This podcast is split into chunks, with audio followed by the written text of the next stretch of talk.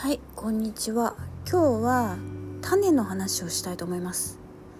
えーと種っていうのは植えたらあのこう双葉ってなって芽が出てこうあの大きくなって花が咲いて実がなって収穫するみたいな感じですよね。まあ誰しもあのよくね人生に例えてねあの将来開花させるために。種を小さな種をまこうとか言いますよね。うん。人生で成功するのと投資で成功するのもどっちもやっぱ種がないと、ま、成功しない、うん、ですけど成功って何なんでしょうね。うん。なんかこうあれですよね、まあ、小さな頃からことからコツコツとみたいな。投資で言えばなんか余剰資金でやりましょうみたいな話とか言いますよね。どうなんでしょうね。うん。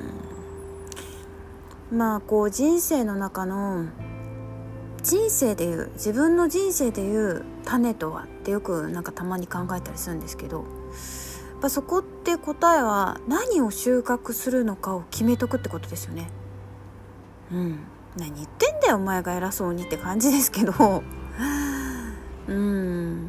やっぱりあの園芸店で種を買ってもですね何年後にいつどんな花が咲いて何の実がなるかわからないっていうのはもう気が遠くなる話で何もできないですからね。うん。この種がせめて、えー、何年後にどういう実がつくのかぐらいは想像しないとやっぱ面白くないですよね。うん。まあ種といえばですねあのよくあのその投資の世界でその余剰資金の話しますよね。あの全額投資しないように。とかね言いますよね。あれってぶっちゃけどうなんでしょうね。私いつも思うんですよ。本当はねお金持ちの人って本当のことをね語ってないんじゃないかってね。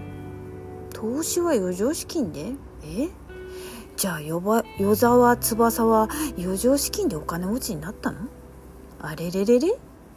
前澤友作は 余剰資金でお金持ちになれたのかしら？あれれれれ？みたいなね。うーん謎が多いですよねお金持ちの世界、うん、じゃあこの辺で。